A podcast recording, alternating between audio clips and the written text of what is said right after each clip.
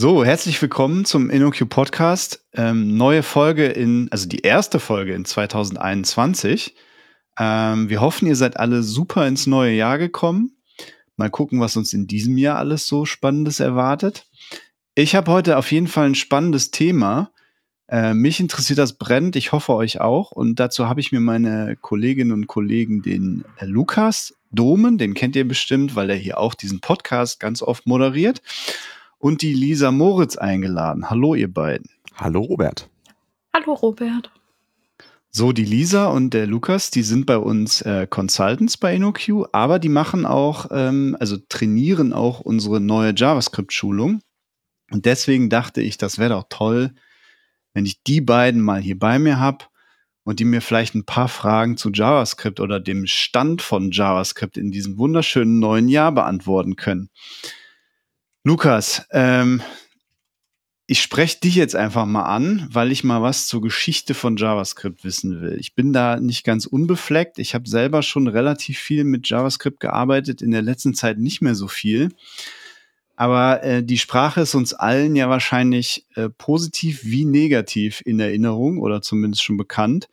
Warum ist denn das eigentlich so? Warum hat JavaScript so einen so weirden Ruf, sag ich mal?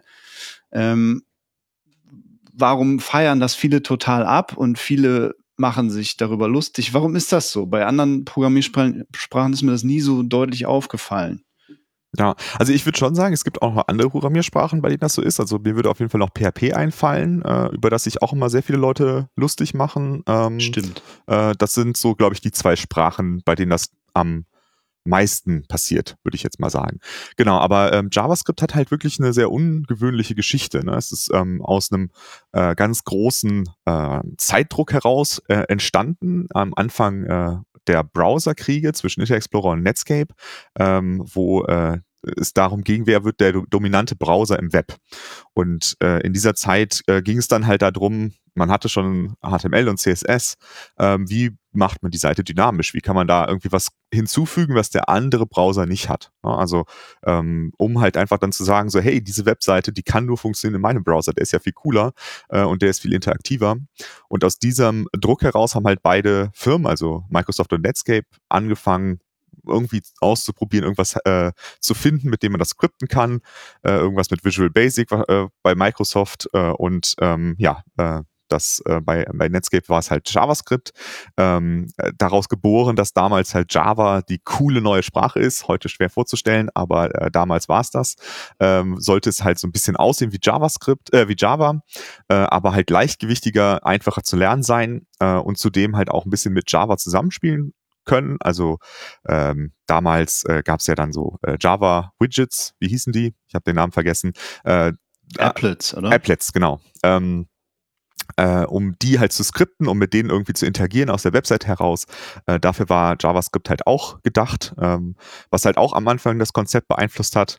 Äh, und zugleich war aber der Erfinder der Sprache ähm, nicht so ein Fan von Java, sondern eher von so Sprachen wie Scheme und Self ähm, und wollte die natürlich in seine Sprache mit einbringen. Äh, ohne, aber musste halt trotzdem diese Management-Anweisung, soll bitte so aus wie Java erfüllen. Und äh, aus diesem komischen Mix heraus ist halt eine Sprache entstanden, die sehr ungewöhnlich war. Und äh, wie ich schon sagte, es gab Zeitdruck, also er hatte zehn Tage Zeit, die Sprache zu ähm, auszudenken und zu implementieren.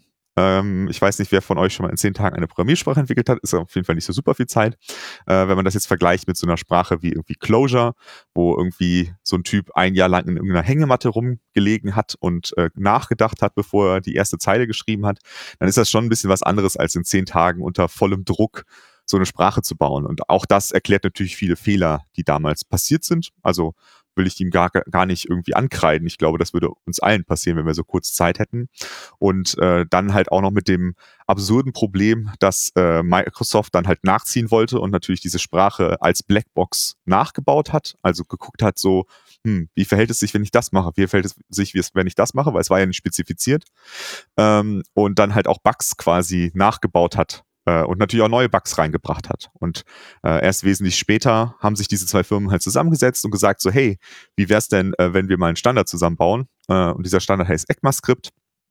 Und äh, da wurden natürlich viele von den Bugs von beiden Seiten standardisiert. Und äh, die sind halt bis heute da. Und ähm, wie man sich vorstellen kann, so eine Sprache, die so verbreitet ist, die in jedem Browser drin ist, muss einfach rückwärtskompatibel sein, weil es einfach unendlich viel Code gibt, der im Internet rumfliegt. Das heißt, der JavaScript-Code, der halt vor 20 Jahren geschrieben wurde, soll heute auch noch funktionieren. Ähm, und das ist natürlich auch eine besondere Herausforderung. Da kann man nicht sowas machen wie jetzt bei Python 3 zu sagen, so hey, wir bauen mal irgendwie äh, diese Print-Funktion um oder so. Das äh, würde halt nicht funktionieren. Hm. Da würde das äh, ganze Internet zusammenbrechen, äh, das Web zusammenbrechen. Und äh, das macht es natürlich auch zu einer besonderen Herausforderung. Ne? Und ich glaube, das ist hm. so ein bisschen der Grund, warum äh, die Sprache ein bisschen komisch ist, sag ich jetzt mal. Hm. Aber man kann ja auch sagen, also den blöden Spruch bemühen, nur unter Druck wird Kohle zum Diamanten. Lisa, was gibt's denn für Diamanten in JavaScript? Jetzt hat ja Lukas so ein bisschen in der Vergangenheit gewühlt und gesagt, dass auch Bugs standardisiert werden konnten oder wurden. Ähm, wenn wir uns mal dem Positiven zuwenden, was sind denn so Diamanten oder Kernkonzepte der Sprache?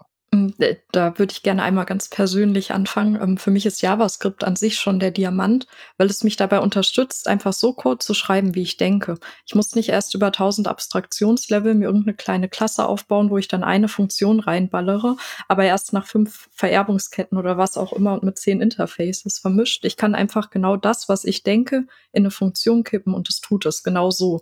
Und ich muss nicht erst ähm, irgendwelche Umwege über diese Sprache gehen. Das macht für mich JavaScript auf jeden Fall super praktisch und besonders. Und ähm, viele von den Bugs, die der Lukas eben erwähnt hat oder von den, sagen wir mal, Vergangenheitsfeatures, die wurden ja mittlerweile durch irgendwelche Verbesserungen irgendwie ein bisschen ausgemergelt. Also jetzt zum Beispiel mit dem war, was irgendwie total global gescoped war, wurde mittlerweile ja Let und Const eingeführt und man kann viel sauberer damit arbeiten mittlerweile. Oder auch mit dem äh, gleich gleich. Man verwendet es halt einfach heute nicht mehr und weiß, man verzichtet auf diese automatische Typenkonvertierung und macht dann einfach immer nur das äh, gleich gleich gleich an der Stelle. Und ähm, genau, also äh, ich glaube, ja, es hat eine, eine schlimme Vergangenheit, haben einige von uns oder auch einige Dinge, die so passieren. Aber ähm, man kann gut damit arbeiten, weil eben an JavaScript sehr viel gearbeitet wurde. Und es steht einem überhaupt nicht im Weg, wenn man irgendwelche Dinge umsetzen möchte. Klar gibt es irgendwie wunderliche Sachen, an die man sich ge gewöhnen muss, wie zum Beispiel die Prototypenvererbung. Das ist ja eher ja, sehr besonders, gerade wenn man aus, aus dem Java-Umfeld kommt. Aber ähm, so mit, mit dem, was die Sprache mitbringt, kann man sehr einfache, sehr gut lesbare und auch vor allen Dingen kleine äh, Codebases schaffen, die schnell verstanden werden können und super wartbar sind dadurch auch. Ja, und ich würde dazu auch noch ergänzen, was, was auch äh, dadurch einfach, dass dieser äh, große Wettkampf auch eine Zeit lang existiert hat zwischen den verschiedenen Browserherstellern, also gerade als dann auch äh, ähm, Google mit Chrome eingestiegen ist in den Wettkampf, äh, ist diese Sprache unglaublich schnell. Ne? Also dafür, dass es eine dynamisch typisierte Sprache ist, ähm, ist es wirklich unvergleichbar schnell. Also natürlich ist es nicht so schnell wie jetzt ein C-Programm und was weiß ich, ne? aber wenn man es mit Ruby oder Python vergleicht und auch mit PHP vergleicht, ist diese Sprache wirklich sehr performant. Also auch, wie Lisa sagt, auch dieses kleine Programm, was man dann geschrieben hat, das kann dann halt echt schon ordentlich performen und auch äh, viele mhm. Requests beantworten, wenn es jetzt eine Webanwendung ist oder so. Äh, und das macht es natürlich auch attraktiv, ne? ähm, mit einfach zu verstehendem Code ähm, halt eine ziemlich schnelle, coole Anwendung zu bauen. Ja, was wir jetzt super oft gehört haben, ist irgendwie ähm, kleinseitiges JavaScript und kleine Projekte. Und ich habe ein bisschen Angst, dass bei den äh, Zuhörerinnen und Zuhörern hängen bleibt, dass man JavaScript genau dort einsetzen kann. Ähm, ich habe meine meisten Erfahrungen im JavaScript Backend mit Node gemacht und bin damit super zufrieden und ähm, von meinem kleinen, selbstgedaddelten Telegram-Bot bis hin zu einem großen Kundenprojekt ist das äh, auf jeden Fall sehr gut einsetzbar, gut strukturiert, gut lesbar und eben sehr effizient programmierbar. Das würde ich gerne noch ergänzen. Mhm. Hm. Bei mir war das ähnlich. Ich habe JavaScript äh, super lange nur clientseitig benutzt und irgendwann hatte ich mal ein relativ großes Kundenprojekt mit JavaScript im Backend. Das ging über, ich glaube, Jahre. Ähm, da habe ich JavaScript de facto nur im Backend verwendet und hätte ich vorher auch nicht gedacht oder gesehen oder für möglich gehalten, was es da alles so gibt und dass man das tatsächlich sehr gut kann. Aber wenn wir noch mal zu den Diamanten, die angesprochenen, äh, zurückkommen, ähm, Lisa, du hattest es auch kurz erwähnt, die prototypische Vererbung. Was ist denn das eigentlich genau, Lukas? Kannst du das erklären? Ja, also ähm, wenn man an Vererbung denkt, ähm, dann gibt es eigentlich so bei fast allen Programmiersprachen die klassenbasierte äh, Vererbung. Ähm, das hat sich so ergeben, würde ich jetzt einfach mal sagen. Ne? Also das ist mehr so diese Smalltalk-Tradition. Äh, wahrscheinlich noch äh, gibt es da irgendwie jetzt jemand, der sagt, nee, ist Simula oder was auch immer, ist mir auch egal. Aber so ähm, äh, in diesem Weg, wie wir das in Java kennen, wie wir das in Ruby kennen, Python und so weiter, das ist ähm, sehr ähnlich, wie es funktioniert. Natürlich nicht gleich, ne, aber es ist sehr ähnlich, wie es funktioniert. Du schreibst eine Klasse und du machst Instanzen von dieser Klasse. Äh, das heißt also, es gibt zwei verschiedene Konzepte. Ne? Eine Klasse und ein Objekt sind zwei verschiedene ähm, Dinge. Ähm, und ähm, wenn du halt vererben willst, dann machst du das auf dieser Klassenebene und wenn du dann eine Instanz erzeugen willst, dann machst du das auf dieser Instanzebene. Und in JavaScript funktioniert das anders. In, in JavaScript ist es tatsächlich so, dass es alles ein Konzept ist. Also es gibt nicht äh, zwei verschiedene Kategorien, sondern es gibt eine große Kategorie und das ist das Objekt. Und äh, du kannst jetzt einfach sagen, dieses Objekt hier, das hat einen Prototypen. Und das ist eigentlich nur so ein äh, so Zeiger auf ein anderes Objekt. Und das ist so, wenn ich nicht weiß, wie es geht, frag doch mal den. Ne? Das ist quasi alles, was das tut. Also sagen wir mal, wir haben ein Objekt und wir fragen den, was ist äh, dein äh, Attribut Alter? Ne, dann sagt das, okay, mein Alter ist zwölf, hier ist äh, zwölf. Und jetzt frage ich den, was ist denn dein äh, das äh, Baujahr? Ja, dann sagt er, weiß ich nicht. Dann fragt er erstmal in der Prototypenkette das nächste in der äh, in der Kette und wenn das das weiß, dann gibt es das als Antwort zurück. Und wenn nicht, fragt der wieder seinen Prototypen. Und irgendwann endet die Prototypenkette, und zwar bei dem äh, Object-Prototypen, der ist quasi das letzte in der Kette, hat einfach keinen Prototypen mehr. Und wenn der es nicht beantworten kann, dann wird undefined zurückgegeben. Na, das ist das ganze Konzept. Und ähm, das mh, mm, funktioniert deswegen, weil halt in JavaScript äh, Objekte sind halt einfach ein Key-Value-Pair, also man hat immer irgendeinen Key und äh, irgendein Value und äh, dadurch äh, kann man halt einfach nach einem Key fragen und wenn die Antworten nicht beantwortet werden kann, die Frage wird die Frage einfach weitergeben. Und das ist eigentlich schon alles. Ne? Also das ist das gesamte Konzept. Ich würde behaupten, eigentlich ist das Konzept einfacher als klassenbasierte Vererbung, ähm, weil äh, man muss halt nicht über sowas, also man muss überhaupt nicht über Klassen reden. Eigentlich muss man nur darüber reden, wie es weitergegeben wird. Aber für jemanden, äh, der, der oder die Klassen gewohnt sind, ist es halt sehr ungewohnt, ne? weil man das einfach sagt, so, hä, wo sind denn jetzt meine Klassen? Äh, und deswegen ist es einfach komisch. Ne? Also es ist nicht, ich würde nicht sagen, es ist ein schlechteres Konzept. Es, es ist einfach ein anderes Konzept und dadurch, dass es sich nicht durchgesetzt hat, so als ähm, Prinzip, ist es halt für die Leute, die aus einer anderen Sprache kommen, schwerer zu lernen. Aber ich glaube, für jemanden, der das als erstes lernt, ist das gar nicht so irritierend, dass das so ist. Hm. Ähm, genau. Und das kommt halt aus dieser, dieser Self-Sprache, ähm, die halt heute, glaube ich, wirklich äh, niemand mehr programmiert, aber vielleicht gibt's ja doch noch wen. Äh, und äh, das, die einzige Sprache, die ich kenne, die prototypbasiert funktioniert, die halt irgendwie größere Verbreitung hat, ist JavaScript. Und dadurch hat es halt diese Sonderstellung. Und das wurde halt jetzt auch noch mal ein bisschen, ich würde sagen, ein bisschen komplizierter gemacht, dadurch, dass äh, JavaScript versucht hat, so ein bisschen ähm, sich zu öffnen gegenüber diesen äh, diesem üblichen Paradigma der klassenbasierten Vererbung äh, und da dieses Class-Konstrukt eingeführt hat, ähm, aber trotzdem die prototypische Färbung behalten hat. Das wollte ich gerade fragen, weil ich kann ja Stand 2021, also eigentlich schon letztes Jahr und ich glaube sogar noch in 2019 und wenn nicht sogar noch früher, gab es irgendwann mal eine Syntaxerweiterung. Ne? Die hat man ES 2018, dann mal 2020 genannt. Ich glaube, die hieß dann irgendwann nur noch ES Next. Ist das richtig? Nein, Robert. okay. Falsch verstanden. Aber man sieht, das kann wahnsinnig verwirrend sein. Es gab auf jeden Fall irgendwann gibt es ja ab und zu immer mal wieder größere Syntaxerweiterungen in der Sprache. Und da hast du gerade erwähnt, es gibt jetzt eine Class-Definition. Aber du hast vorher gesagt, eigentlich gibt es gar keine Klassen, es gibt nur Prototypen. Was kann ich denn jetzt mit der Class-Definition eigentlich tun? Man kann, also äh, das quasi genau das gleiche wie mit der Prototypenvererbung, nur eben jetzt mit diesem syntaktischen Zucker der Class, äh, also dieses Class-Namens. Also wenn du aus einer anderen Sprache nach JavaScript kommst, bist du nicht mehr so abgeschreckt, weil du Prototypen mhm. siehst, sondern eben Class siehst, ähm, bist dann aber spätestens zwei Tage danach abgeschreckt, weil das Class nicht so funktioniert, wie du denkst, weil eben genau diese mhm. prototypische Vererbung dahinter steckt. Das ist quasi nur, damit es für dich als objektorientierten Entwickler etwas angenehmer ausschaut als vorher. Also genau, es okay. ist ein bisschen gefährlich an der Stelle. Genau. Das heißt, es ist eigentlich nur Syntaxzucker. Und warum haben die das dann Class genannt, diese, diese, das Keyword und nicht einfach Prototype?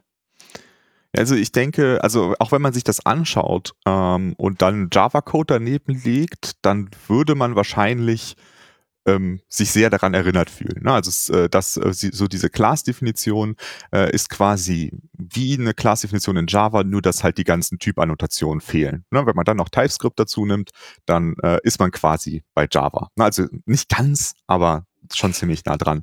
Und ich glaube, einfach dadurch, dass Java ja auch immer noch eine der populärsten Programmiersprachen ist ähm, und das einfach viele Leute kennen, äh, wurde sich daran einfach sehr, sehr stark angelehnt. Ne? Also wenn man ähm, das aus Java kennt, dann kann man das sehr schnell auch in JavaScript einfach übernehmen. Ähm, und äh, ich glaube auch jemand, der halt Ruby oder Python äh, programmiert, wo das halt anders aussieht, ähm, eine Class zu definieren, äh, würde sich trotzdem sehr schnell irgendwie das ummappen können aus seiner äh, präferierten Sprache, sage ich jetzt mal. Äh, also ich glaube, es ist tatsächlich um diesen, dieses, oh mein Gott, ich muss irgendwie Prototype hinschreiben, das gefällt mir nicht, äh, um diesen Effekt abzuschwächen. Dafür ist es hauptsächlich gemacht. Und es hat einen äh, ganz netten Nebeneffekt. Das sind so größere Vererbungshierarchien. Da ist das ein bisschen einfacher mit diesem Class-Ding. Aber das ist nicht gut zu erklären ohne Code. Deswegen würde ich das jetzt überspringen. Ähm, aber mhm. grundsätzlich ähm, ist es, glaube ich, einfach um, um wieder mehr wie Java auszusehen. Ne? Das ist ja auch so ein bisschen die Historie von JavaScript, äh, wurde das halt vor allem gemacht. Ähm, und es hat definitiv auch ein bisschen Nachteile. Wenn man einmal verstanden hat, was dahinter steckt, ist, glaube ich, die Class-Syntax gar nicht schlecht, weil man damit das auch ein bisschen kürzer und äh, cooler ausdrücken kann. Aber ich glaube, manchmal ist es halt ein Problem, dass Leute das nicht wissen, was dahinter passiert ähm, und äh, dann halt falsche Erwartungen daran haben. Das ist halt immer so ein bisschen das Problem. Ne? Dass dadurch, dass es halt äh, so aussieht, wie man es gewohnt ist, aber nachher ein bisschen anders funktioniert, ist es halt blöd. Ne? Das äh, ähnlich beim This beispielsweise ist so das andere große Beispiel, würde ich sagen, wo man was sieht, was so aussieht was, was man kennt, aber nachher im Detail funktioniert es anders. Also es funktioniert irgendwie in 90 Prozent oder 95 Prozent der Fälle genauso, wie du denkst und in 5 Prozent der Fälle funktioniert es dann anders und da bist du dann halt verwirrt. Ich habe, mhm, glaube ich, okay. gerade noch einen äh, coolen Vorteil von Class, der mir gerade einfällt. Man kann das zu Dokumentationszwecken sehr, sehr gut verwenden. Also wenn du ähm, im großen Team programmierst und du schreibst Funktionen, dadurch, dass JavaScript ja untypisiert ist, weißt du erstmal nicht, was reinkommt oder rausgeht. Aber wenn man ähm, irgendwelche ähm, Result-Objekte zum Beispiel bastelt, wo eben genau die Dinge drin stecken, die wir brauchen, dann ist das super hilfreich einfach als Dokumentation für die Entwicklerinnen und Entwickler, die nach einem kommen und das verwenden müssen. Mhm. Ah, okay. Ja. Jetzt haben wir ein bisschen über Prototypen, Klassen, die es ja eigentlich nicht gibt, aber das äh, Class-Keyword gesprochen. Aber es gibt ja noch mehr Diamanten in dieser schönen Sprache. Zum Beispiel habe ich ja noch eine funktionale Facette, oder? Also ich kann Funktionen erstellen und die wirklich auch rumreichen, rumschicken, ohne sie gleichzeitig auszuführen, sie erst später ausführen, oder es kann Funktionen hin und her schicken, die wiederum Funktionsreferenzen retournieren und irgendwann verliere ich total den Überblick, wie viel runde Klammern ich hinten anhängen muss, damit der Rückgabewert einer Funktion, der vielleicht wieder eine Funktion ist, dann tatsächlich auch ausgeführt wird oder eben nicht. Lisa, du hast gesagt, ähm, JavaScript ermöglicht dir deine, macht dir wenig Vorgaben und ermöglicht dir eben deine Programme so zu gestalten, wie du das willst. Verwendest du da auch diese funktionalen Aspekte? Also freuen die dich, dass die da sind? Äh, ja, kommt drauf an. Beliebte Antwort in unserem Bereich. Ähm, hm. Also äh, klar, ich verwende das auch. Ähm, ich äh, das kommt drauf an, ob ich, also äh, manchmal gebe ich Funktionen mit, manchmal nicht. Es ist immer ein bisschen ähm, abhängig von dem, was ich erreichen möchte. Ähm, was ich an der Stelle ganz cool finde, ist, dass es ähm, auch hier einen syntaktischen Zucker gab bei dem letzten ECMAScript, äh, und zwar diese Async-Await-Syntax.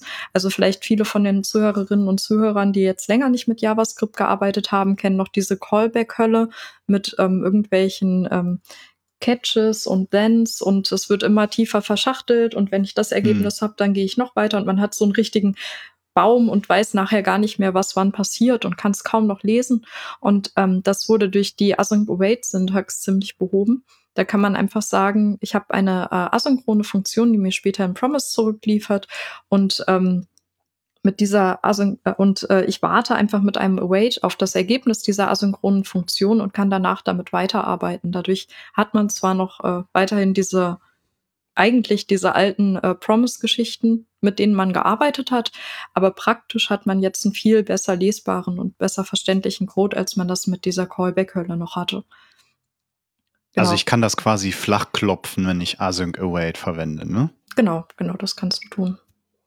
Und ich benutze das so, dass ich vor meine Funktion, die ich mir eben irgendwo erstelle, schreibe ich ein Async-Keyword und dann weiß die Maschine, das ist eben eine Funktion, die asynchron antwortet. Ne?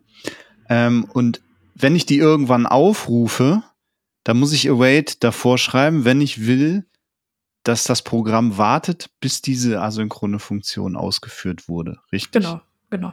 Okay. Also Async Await ist so ein neues Feature, was diese funktionalen Aspekte der Sprache ein bisschen einfacher macht, zumindest was die Syntax angeht. Und wir als EntwicklerInnen müssen es ja eben die Syntax schreiben. Also meine persönliche Erfahrung ist, dass es das wirklich einfacher macht. Ich hatte nämlich ähm, mal ähm, mir ein Full-Stack-Framework zusammengebaut, um eben eine Backend-Anwendung in JavaScript äh, zu schreiben. Da musste ich ein ORM hinzufügen, also ein ein Datenbank-Objektmapper.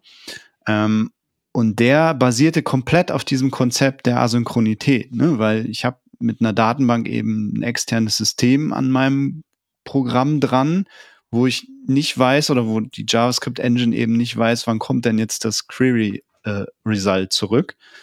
Und da habe ich sehr viel mit Async Await gearbeitet und das eben auch zum ersten Mal kennengelernt. Und das fand ich relativ angenehm, um, ähm, ich habe erst mit Promises angefangen, das war wirklich die Hölle. Also selbst einfache Abfragen und deren Fehlerfälle, die man ja auch bedenken muss, mhm. das hat zu absurden Baumstrukturen ähm, geführt. Vielleicht habe ich es auch falsch gemacht, aber als ich dann Async Await gefunden habe, war das echt sehr viel angenehmer. Habt ihr ähnliche Erfahrungen gemacht? Ja, genau. Ich hatte das auch genau in dem Zusammenhang eben mit dem, äh, den Datenbankstrukturen, dass ich da, da angefangen hatte, das mit ähm, dem klassischen ähm, Promises eben umzusetzen und mit Thens und so weiter. Und dann habe ich äh, dieses util.promissify heißt es, glaube ich, entdeckt, womit man Dinge auch äh, einfach so ummodeln kann, dass alles mit Async Await verwendet werden kann. Und ähm, dadurch, dass man Async Await hat, hat man schon nur noch eine Struktur. Und ähm, um die, die Fehlerfälle aufzudecken, kann man einfach ein Try-Catch darum tun, was einfach super äh, praktisch ist. Also ich, ich würde noch kurz ergänzen, äh, damit äh, keiner äh, oder keine von den Hörenden verwirrt ist. Also ich glaube, Lisa und Robert haben gerade so ein bisschen Callbacks und und Promises durcheinander geworfen. Ne, aber ähm, also grundsätzlich, äh, also das allerälteste sind die Callbacks und dann kamen die Promises und mittlerweile kann man Promises mit Async Await äh, verwenden. Ähm, genau, aber also ich hatte halt auch ein größeres Projekt, da waren Promises noch ganz, ganz neu. Ähm, und äh, das war auch mein erstes größeres Node-Projekt. Und es war auf jeden Fall eine Herausforderung mit den Callbacks. Und die Promises haben das schon verbessert, weil man zumindest mal besser ausdrucken konnte, ich habe hier irgendwie fünf Dinge, die passieren und wenn alle davon fertig sind, möchte ich was Neues machen.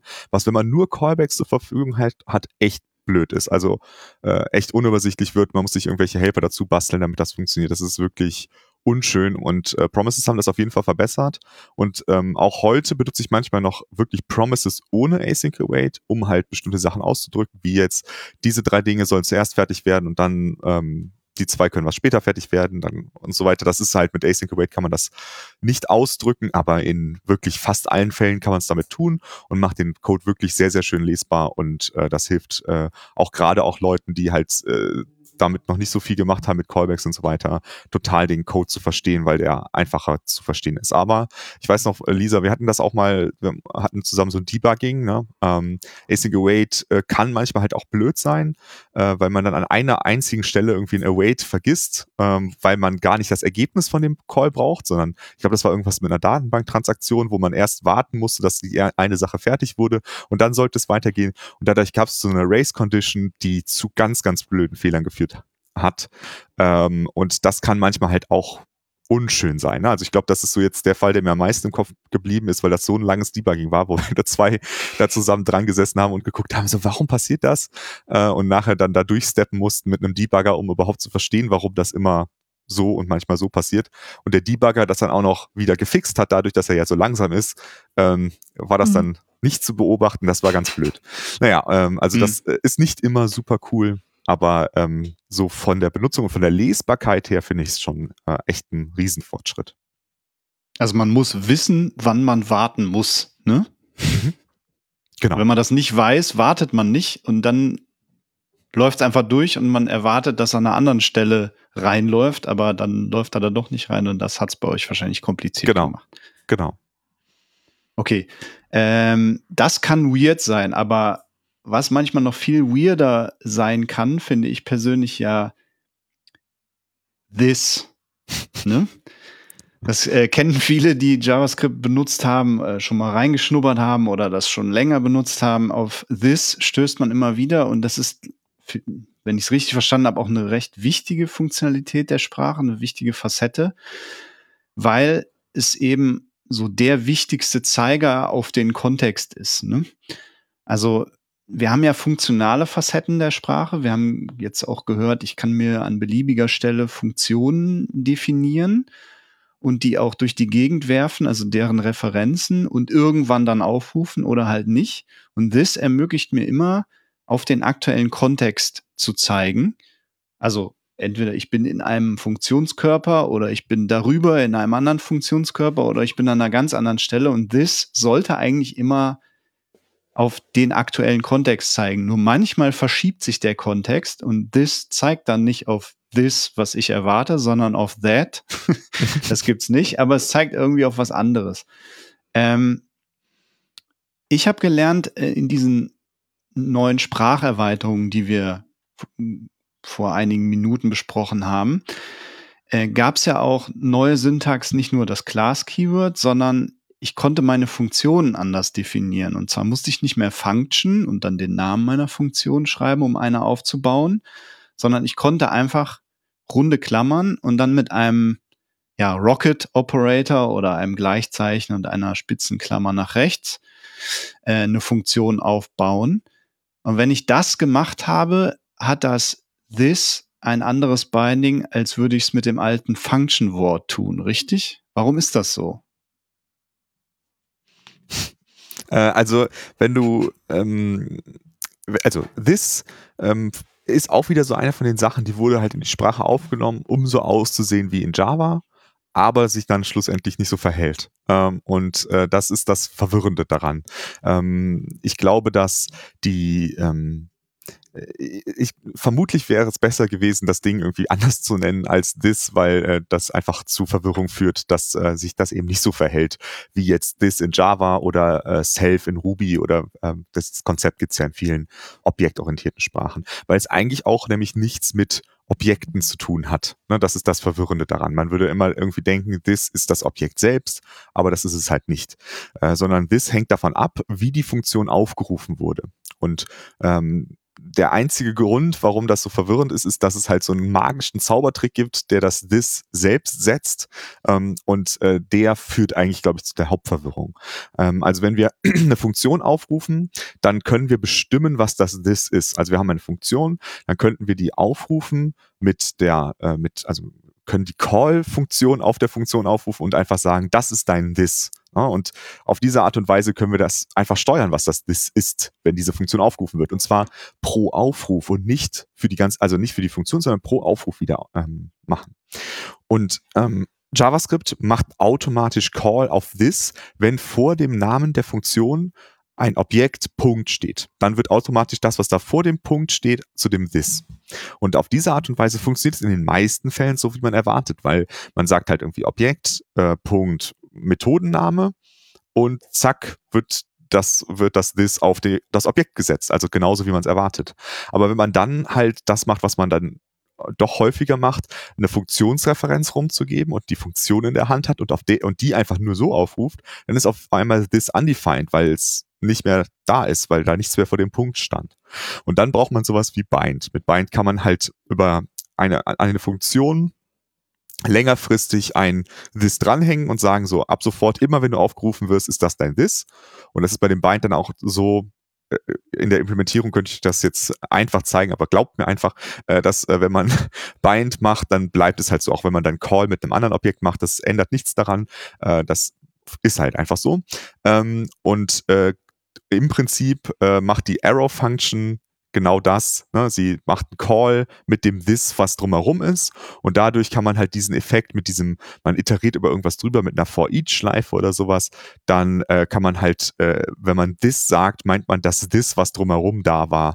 Und auf diese Art und Weise funktioniert dieser Fall. Also auch der ist keine, also nichts, was du mit Class oder mit dem Pfeil machst heute, konntest du vorher nicht machen. Also alles davon ging schon. Es sah nur anders aus. Ne? Also üblicherweise hättest du dann früher halt irgendeine Function und ein Bind this dahinter geschrieben.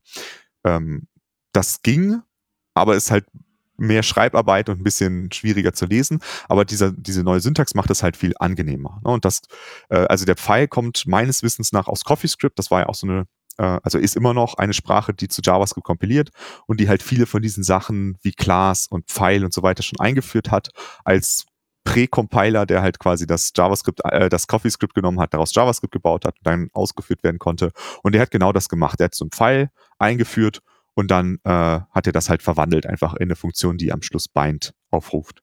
Ähm, und dadurch ähm, wird das halt so ein bisschen angenehmer. Da fällt mir auch hm. gerade noch eine Sache ein äh, zu, zu Funktion, was ich tatsächlich auch eine Sache finde, die äh, als jemand, der dessen Lieblingssprache Ruby ist, also Zweitlieblingssprache, meine Lieblingssprache ist natürlich Halunke, aber äh, die, meine Lieblingssprache Ruby ist äh, und Ruby eine äh, andere, ähm, ein, eigentlich in jedem Aspekt lieber mag als JavaScript, aber in einem Aspekt mag ich tatsächlich JavaScript lieber. Und das ist, ähm, wie Funktionen halt funktionieren. Weil in, in Ruby gibt's da so einen Wildwuchs, äh, du hast irgendwie Methoden, du hast äh, Procs, du hast Lambdas und du hast Blöcke. Und eigentlich sind das alles Funktionen. Ne? Aber äh, in Ruby sind die halt doch alle unterschiedlich. Und manchmal braucht man das, manchmal braucht man das, manchmal verwandelt man das eine in das andere. Und in JavaScript ist das so schön, dass du eigentlich nur Funktionen hast. Auch Methoden sind einfach nur Funktionen. Und das ist schon ein cooles Konzept, weil das macht viele Sachen einfacher. Äh, und auch andere Programmiersprachen, auch Java beispielsweise, wurden dann ja irgendwann Lambdas eingeführt, äh, weil du halt einfach eine Funktion nicht einfach so rumreichen kannst und so weiter und so fort. Äh, und in JavaScript ist das so schön einfach, dass du immer nur Funktionen hast und die sind immer das gleiche. Und das finde ich ein cooles Feature an JavaScript, was halt auch leider halt einige Nachteile damit sich gebracht hat, weil es dann halt so aussehen sollte wie bei den anderen Sprachen. Aber das Kernkonzept davon finde ich eigentlich schon sehr cool, dass es halt wirklich ein so ein Ding ist, äh, was ich einmal verstehe und dann muss ich es auch nie in was anderes umwandeln oder sowas, wie jetzt bei Ruby, wo ich dann halt irgendwie so eine Methodenreferenz bekommen kann und was weiß ich, das ist alles ganz blöd. Ähm, und das finde ich in JavaScript echt cool. Ich mache ja auch schon ewig Ruby und bis heute muss ich immer wieder neu überlegen. Brauche ich jetzt ein Lambda? Brauche ich einen Proc? Mache ich einen Block auf? Also, mm. das ist bescheuert. Und das finde ich, also fand ich bisher bei JavaScript wirklich derartig gut gelöst und einfach verständlich. Klar, mit dem This-Kontext muss, das muss man einmal verinnerlichen, auch sich dieses neue Sprachfeature vielleicht einfach mal aneignen, weil es sehr viel klarer macht.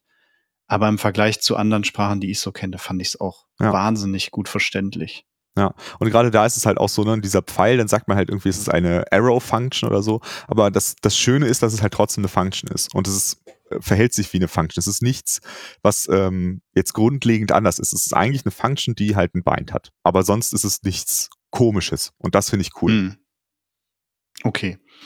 Ähm, wie sieht's denn aus, wenn ich jetzt ähm, vielleicht mal ein Backend-Projekt starten möchte mit JavaScript? Ähm, Gibt da irgendwelche Frameworks, die ich nutzen könnte? Also es gibt mit Sicherheit haufenweise Frameworks, aber gibt es sowas wie Rails, sowas Fullstack-artiges, wo ich schnell alles Mögliche dabei habe, um ja möglichst produktiv aus den Hufen zu kommen? Oder muss ich doch sehr viel Architektur und Softwareentscheidungen noch treffen?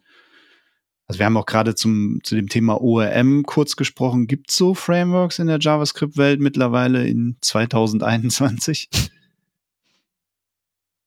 Ähm, also ich finde, die äh, Antwort ist erstmal grundlegend, ist die, die Philosophie von JavaScript eher einzelne Bibliotheken zu haben und die selber zusammenzustecken. Also dieses, dieses Baukastensystem ist viel üblicher als irgendwie ein großes Framework. Es haben verschiedene Leute schon versucht, äh, Rails nachzubauen. Ich erinnere mich noch an Sales beispielsweise, was nicht toll ist. Ähm, äh, das wurde immer wieder versucht, aber die Beliebtheit davon ist einfach nicht da gewesen. Also ich glaube, viele, also die, das ist einfach eine andere Philosophie, die dahinter steckt, ähm, wodurch viele Leute einfach diesen Library-Weg bevorzugen. Ähm, mhm. Aber grundsätzlich, also ich glaube, ähm, so der Marktführer mit Abstand im Bereich äh, Web Framework ist halt Express und ich glaube, dann kommt es ganz lange äh, später irgendwas anderes. Äh, das ist schon wirklich so das, was man üblicherweise nimmt. Dann gibt es halt auch nochmal irgendwie schnellere Nachbauten davon und was weiß ich, aber grundsätzlich ist das so das, was man hat und das entspricht halt eher sowas wie Sinatra in Ruby, Flask in Python, ähm, keine Ahnung, Ne, also diesen Micro-Frameworks, die eigentlich nur Routing machen und sonst nichts. Ähm, und mhm. als jemand, der Rails viel entwickelt, ähm, ist, vermisst man da einfach Dinge. Auf jeden Fall. Ähm, also mir würde da einfallen, äh, Reverse Routing, ähm, Integration, äh, also äh, eine ganz, ganz schreckliche Sache ist halt Formhandling. Also wenn man Formulare baut und dann möchte man halt irgendwie die Errors wieder reinschleifen können und so weiter. Das brauchst du halt jedes Mal von neu und da gibt's auch keine coolen Lösungen für. Das ist leider wirklich nervig. Ähm, das, äh, das fehlt immer noch. Aber ORMs gibt's mittlerweile, glaube ich, ganz gute. Äh, ich glaube, ihr beide habt damit tatsächlich mehr Erfahrung als ich, weil ich äh, meine äh, Node-Projekte hauptsächlich mit Redis im Backend, also als Datenbank gemacht habe und äh, die ähm, da habe ich dann einfach den äh, Redis-Treiber benutzt und mit Redis rumgeeiert und gar nicht so viel ORM-Kram gemacht. Äh, vielleicht könnt ihr das dann nochmal ergänzen. Ja, mit sowas Ordinärem wie äh, relationalen Datenbanken gibst du dich ja gar nicht ab. Genau. Aber Lisa, äh, hast du schon mal ein ORM benutzt in JavaScript? Ja, genau. Also ich hatte äh, in einem Projekt ähm, mit einer Postgres im Hintergrund gearbeitet und hatte dann dementsprechend dafür einen Mapper genutzt. Und ähm, in einem Projekt, wo ich mit dem Lukas auch zusammen war, hatten wir eine MongoDB im Hintergrund laufen. Stimmt. Und äh, da hatten wir natürlich auch so ein ORM im Einsatz. Ähm, mit der Postgre weiß ich noch, da hatten wir auch ähm, noch so ein ähm, History Geschichte mit eingebaut, also dass die Datenbankhistorie immer nachgezogen wird, wenn irgendwelche neuen Tabellen und so weiter dazu kamen. Also das kann man halt auch nicht nur in Java umsetzen, sondern eben auch in JavaScript, was viele nicht glauben. Ähm, was ich immer noch super wichtig zu erwähnen finde, wenn es um irgendwelche Frameworks geht. Ähm, ich glaube, viele Leute denken nicht daran, dass man auch in JavaScript Backend ähm, mit Translation Keys und so weiter arbeiten kann. Also ich kann auch super einfach Internationalisierung meiner äh, Websites im Backend äh, gestalten. Ich weiß immer den Namen von dem Framework nicht, was ich jetzt bestimmt schon fünf, sechs Mal verwendet habe, aber immer vergesse ich den Namen. Aber das ist halt super. Man gibt ganz klassisch äh, Key Value Pairs an. Man kann ähm, eben auch äh, Platzhalter einfügen und ähm, das einfach, also man braucht es oft, gerade wenn man irgendwie im Backend-Bereich schon rendert, mit irgendwelchen Templating-Engines agiert, wie Pack zum Beispiel, das mag ich ganz gerne. Und ähm, das wird oft vergessen und ist eigentlich eines der wichtigsten Dinge, die man immer im Projekt dabei haben sollte. Hm. Also wir können uns schon so alles zusammenstecken, was wir so brauchen, um eben eine Backend-Anwendung zu bauen. Ne? Also Lukas, du hattest gesagt, Express und andere Frameworks sind eigentlich nicht viel mehr als ja, HTTP-Abstraktion und übernehmen so ein bisschen das Routing. Aber wenn mein, meine URL eben dann richtig geroutet ist, da treffen die dann, hören die dann auf, ne? Dann treffen die keine Aussagen mehr, was passiert jetzt hier an der Stelle. Also mhm. das typische, die Controller-Stelle, wie man das so kennt, ne? Ja. Das MVC-Frameworks. Da war ich am Anfang so ein bisschen verdutzt und auch genervt, weil dann musste ich wieder Technologieentscheidungen treffen. Ich wollte einfach nur produktiv sein. Da musste ich mir überlegen, womit will ich denn jetzt meine Templates rendern? Womit will ich meine Datenbank-Queries machen? Da habe ich dann viel suchen müssen. Dann habe ich zwei Dinge ausprobiert. Äh, als ORM bin ich dann bei Sequelize gelandet. Ähm, fand den auch sehr gut. Hab darüber Async Await kennengelernt. Und dann wollte ich ja meine magische Tabelle rendern, die die Datenbank Records in HTML darstellt und hatte wieder nichts zur Hand. Und da musste ich wieder suchen. Was nehme ich jetzt? Nehme ich Pack? Nehme ich was ganz anderes? Das fand ich persönlich extrem nervig. Hm. Würdet ihr sagen, ihr seht das genauso oder würdet ihr sogar so weit gehen und sagen, dass dieses Umfeld weniger Produktivität gerade zu Anfang ermöglicht als andere Ökosysteme wie Ruby, Java, was es alles sonst noch gibt? Ich hatte ja das Gefühl, dass ich das eher positiv finde als negativ, dass ich nicht schon mit irgendwelchen Dingen vorkonfrontiert werde. Was, also gerade was Templating Engine angeht, gibt es ja solche und solche, die die Spaß machen beim Schreiben und die, die man in die Tonne werfen möchte, wenn man irgendwie zwei Zeilen geschrieben hat. Und ähm, gerade dadurch, dass man eben so ganz leichtgewichtige Dinge wie Pack einfach einbinden kann, wenn man das äh, sagt, das reicht einem jetzt und nicht eben die dahergekommene Sprache XY verwenden muss. Also mir ist es jetzt, aktuell bin ich leider nicht in einem Java-Projekt, äh, in einem JavaScript-Projekt, sondern in einem Java-Projekt. Und ähm, ich muss gestehen, ich habe jetzt wirklich lange äh, fast nur Pack gemacht an äh, Templating-Sprachen und äh, jetzt mache ich Thime Leaf und ich muss gestehen, ich finde das gar nicht so toll, wie, äh, wie man denken könnte. Und wir haben aber gar keine andere Möglichkeit und das finde ich total schade, weil wenn man jetzt im Node-Umfeld mhm. wäre, könnte man vielleicht noch schauen, sind meine Dinge überhaupt kompliziert genug, um diese Templating-Sprache, die gerade so super viel kann, zu verwenden oder könnte ich die jetzt vielleicht einfach austauschen? Also ich finde halt gerade, das ist ja eine Stärke, dass du dir die, die äh, Dinge schnappen kannst, die zu dir gerade am besten passen. Oder ähm, sagen wir, du, du hast jetzt nur mit, ähm, ich glaube, Handlebars gibt's auch in JavaScript. Du hast nur damit gearbeitet und du, du müsstest dich bei allem anderen einarbeiten. Dann kannst du dir jetzt einfach Handlebars schnappen, statt eben Pack, weil du Pack gerade blöd findest. Also ich finde das eigentlich mhm. ziemlich, ziemlich gut, dass man eben diese freie Wahl hat und sich nicht in irgendwas festlaufen muss. Okay, das ist mit Sicherheit aber auch persönliche, von persönlicher Vorliebe geprägt, ne? Dass einige treffen diese äh, Technologieentscheidungen wahrscheinlich lieber, andere wie ich weniger. Aber wenn ich ein großes Team habe oder mehrere Teams, die sich darauf einigen müssen, da habe ich schon wahrscheinlich zu Anfang so ein bisschen Entscheidungsoverhead, oder, Lukas? Auf jeden Fall. Also ähm, das ist halt ein Trade-off. Ne? Du hast halt die beliebige äh, Sachen, die du entscheiden kannst, was cool ist, wenn du dann halt dir das rausholen kannst, was du am liebsten magst. Aber wenn du dann halt in einem Team von fünf Leuten oder sechs Leuten äh, dir da den Stack zusammenschrauben willst, dann kann halt schon mal die ein oder andere Woche äh, ins Land gehen, bis man halt alle Kämpfe ausgekämpft hat, sage ich mal. Ne? Und äh, als Consultant ist es auf jeden Fall auch ein kleiner Nachteil, wenn du halt in ein Projekt oder auch vielleicht ein bisschen größerer Nachteil, wenn du halt in ein Projekt reinkommst, was du nicht kennst, dann musst du halt erstmal schauen, welche Entscheidungen wurden getroffen und so weiter. Wenn ich in ein Rails-Projekt reinkomme, bin ich an Tag eins weiß ich direkt, wo alles liegt. Ich weiß direkt, äh, wie ich eine Datenbank-Query mache. Ich weiß direkt, wie ich einen Test schreibe und so weiter und so fort. Ähm, und bei, ja bei JavaScript gibt's halt, also ich kenne allein irgendwie aus zehn Projekten zehn verschiedene Test-Frameworks äh, und das ist nicht, unter, nicht übertrieben, das ist so. Äh, und dann musst du halt immer erstmal gucken, wie geht in diesem Test-Framework jetzt äh, Mocking, wie geht in diesem Test-Framework dies, wie geht in dem Test-Framework das? Und dann, welche, was haben sie denn jetzt benutzt, um ihre Body, ihren Body zu parsen, was haben sie benutzt, um ihre Cookies äh, abzulegen? Und so weiter und so fort.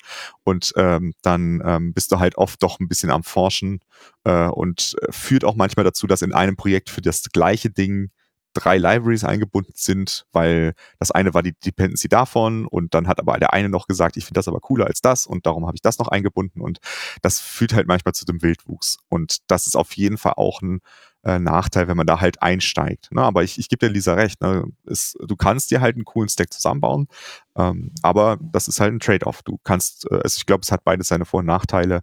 Ähm, ich, ich persönlich finde halt diesen Ansatz so, es gibt halt irgendwelche Defaults, du kannst sie aber relativ gut ersetzen, finde ich persönlich einen ganz guten Ansatz, ähm, wie es jetzt bei Rails beispielsweise ist, wo erstmal grundlegend viele Sachen entschieden sind. Aber wenn ich jetzt zum Beispiel die, äh, dieses ähm, Ding, was irgendwie Datenbank-Einträge äh, erzeugt, doof finde, dann kann ich halt ein anderes Ding nehmen, was Datenbank-Einträge erzeugen mhm. kann für meine Tests. Ne? So, das äh, finde ich persönlich einen ganz coolen Ansatz. Aber das ist halt dadurch, dass das Node und also das JavaScript und auch das gerade das Node-Ökosystem wirklich riesig sind und für alles unendlich viele ähm, Auswahlmöglichkeiten sind, ist es manchmal ein bisschen schwierig. Und ich finde es auch schwierig, manchmal dann eine gute Library in dem Bereich zu finden. Aber wie Lisa schon sagte, wenn man einmal so seine Go-To-Tools hat, äh, Lisas ähm, Translation Library, die sie immer benutzt beispielsweise, oder halt irgendwie Express oder was auch immer, und dann weiß man im nächsten Projekt, diese Sachen kann ich wieder zusammenstecken, dann ist es eigentlich gar nicht mehr so wild. Ne? Aber wenn man dann irgendwie sagt, so, hey, jetzt brauche ich aber noch irgendwas, um, keine Ahnung, mir fällt jetzt kein cooles Beispiel ein, dann äh, muss man halt wieder anfangen zu suchen. Dann greift man vielleicht nochmal auf Kollegen und Kolleginnen zurück, um dann noch zu fragen, habt ihr da schon mal was benutzt? Ähm, das ja, ist halt, wie gesagt, ich würde sagen, ein Vor- und Nachteil. Bekanntes Problem auch, man brauchte eine Template-Library, hat mhm. drei ausprobiert, sich dann auf eine geeinigt und zwei vergessen, die Dependencies zu entfernen. das kann eben auch passieren, ne? Ja. Okay. Kommen wir doch nochmal zum Entwicklungsalltag zurück. Ähm, ich bin ja jemand, der probiert gerne mal eben was aus, bevor ich irgendwie große Funktionen schreibe. Bin so eine Rappel-artige Entwicklung gewohnt, von da, wo ich herkomme. Und das fand ich bisher immer ganz angenehm. Geht sowas auch in, in JavaScript? Und vielleicht als Folgefrage dazu, wie debugge ich denn überhaupt? Also zu dem Zeitpunkt, als ich das kennengelernt habe, fand ich die REPL, um einfach mal schnell Dinge irgendwie auszuprobieren, so ein bisschen holzig. Ich kann nicht mehr genau, genau artikulieren, warum. Und ich fand das Debugging weird, weil ich musste auf einmal einen Chrome-Browser starten, obwohl ich eigentlich eine Backend-Anwendung programmiert habe. Und dann ging irgendwie ein Debugger in meiner Chrome-Konsole auf, der mir meinen Backend-Code dann an der Stelle angehalten hat. Das fand ich irgendwie ja recht komisch integriert. Ist das heute noch so und wie sind da eure Erfahrungen? Also REPL-mäßig, ähm, es gibt ja die Node-Konsole. Ich gebe zu, ich nutze die nicht so oft. Wenn ich irgendwas ausprobiere, mache ich mir eigentlich immer schnell einen Browser auf und äh, tippe das da ein. Klar kann ich da keine Datenbankgeschichten irgendwie prüfen, sondern habe dann einfach JavaScript zur Verfügung. Das mache ich am häufigsten. Ähm, und ähm, Debugging, ich ähm, nutze momentan Visual Code zum Programmieren von JavaScript und da ist ein Debugger inklusive. Wahrscheinlich ist das auch nur irgendwie Chrome im Hintergrund oder so. Auf jeden Fall geht es mittlerweile deutlich einfacher. Ähm, aber also ich habe das Gefühl, dass man bei Java häufiger wirklich einen Debugger braucht als bei JavaScript, aber das kann auch ein Gefühl sein. Also ich brauche den bei JavaScript deutlich seltener, als ich den bei Java gebraucht habe. Lukas, wie sieht's bei dir aus? Ja, also ich bin ja so ein Konsolenmensch, der äh, sein ganzes äh, Leben in der, im äh, Terminal verbringt äh, und da auch seinen Editor hat und so weiter. Ähm, und äh, ich habe eigentlich sehr, also mein Haupt äh, Ding ist immer noch äh, eigentlich irgendwelche Sachen zu loggen und dann zu gucken, ob das das ist, was ich möchte. Das ist, ich weiß, dass das irgendwie äh, Steinzeit-menschenmäßig äh, ist, aber ich mag das einfach am liebsten. Das hilft mir oft, äh, die Sachen so zu finden, äh, wie ich es brauche und auch mehrere Sachen hintereinander zu finden. Und das mache ich sowohl in Ruby als auch in äh, JavaScript so als Hauptding. Äh, ab und zu benutze ich dann doch einen Debugger äh, in beiden Sprachen. Ähm, und wie du sagst, ne, man hat halt irgendwie so ein bisschen diesen Toolingbruch, weil man dann halt irgendwie seinen Browser aufmacht, um das zu machen. Hat aber auch den Vorteil, dass dieser Debugger, der in Chrome eingebaut ist, einfach wirklich cool ist. Ne? Also auch man kann dann halt in den Scope reinschauen und so weiter. Ähm, mittlerweile, wie, wie Lisa sagt, wenn man halt sowas wie Visual Studio Code benutzt, ist das dann halt derselbe, der da drin ist, äh, also im, aus dem Browser rausge flanscht und da drin und dann ist es halt tatsächlich in deinem Editor und wenn man das gerne mag, ist das glaube ich mittlerweile richtig cool, ähm, dadurch, dass das einfach da mit integriert ist. Ähm, wenn man wie ich lieber in der Konsole arbeitet, äh, wenn ich jetzt in Ruby äh, das mache, dann äh, geht das einfach in in der Konsole einfach so ein Debugger-Ding auf, wo ich dann halt eine REPL habe, die an dem Punkt einsetzt, wo ich gerade bin. Das habe ich bisher in JavaScript nicht gefunden, ähm, wie das geht da geht dann trotzdem, also da mache ich dann trotzdem irgendwie den Chrome auf, was nicht so richtig gut zu meinem persönlichen Workflow passt. Ähm, aber ich glaube, wenn man tatsächlich eher mit diesem, also ich meine, Visual Studio Code ist ja, hat sich ja schon ein bisschen so zum Standard der JavaScript-Entwickler und Entwicklerinnen, glaube ich, entwickelt, äh, entwickelt. Ähm, da drin ist es, glaube ich, ziemlich cool mittlerweile und ähm, macht gar nicht mehr so Umstände. Kannst auch dann direkt irgendwelche Breakpoints äh, anklicken im Editor und dann macht er halt einen Breakpoint hin und so weiter, äh, was früher halt nicht so ging. Äh, ich mache das halt immer noch, indem ich da einfach in die Zeile Debugger äh, äh, hinschreibe, dann geht auch der Debugger an der Stelle auf, äh, weil das macht schlussendlich der Punkt, den man da setzt, auch.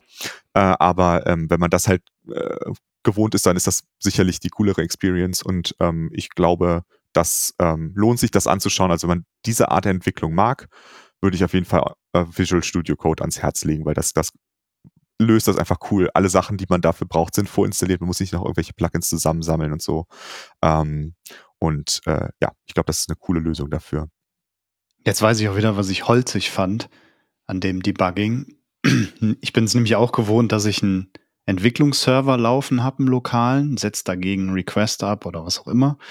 Dann rotiert ein Log durch und ich habe an die Stelle, wo ich erwarte, dass er jetzt stoppt, einen Breakpoint gesetzt, aber dann passiert da nichts sondern da geht ein Chrome auf und das muss mhm. ich erstmal verinnerlichen. Das fand ich, wie du, wahrscheinlich auch einfach weird, aber man kann sich dran gewöhnen und wie Lisa sagte, es gibt ja moderne Alternativen, wie zum Beispiel die Integration in VS Code, die das ein bisschen einfacher macht. Äh, wo lasse ich denn mein JavaScript, wenn ich es lokal entwickle, denn überhaupt laufen? Also es gibt ja Node.js, das kennen wahrscheinlich alle Hörerinnen und Hörer oder haben es zumindest schon mal gehört. Gibt es da auch Alternativen, neuere dazu? Ja, also ich würde sagen, ähm, wenn, also von dem, was man so allgemein hat, äh, sieht man immer noch Node. Das ist einfach, das ähm, ist der, der am weitesten verbreiteste Ding. Da gibt es die ganzen Bibliotheken für und so weiter.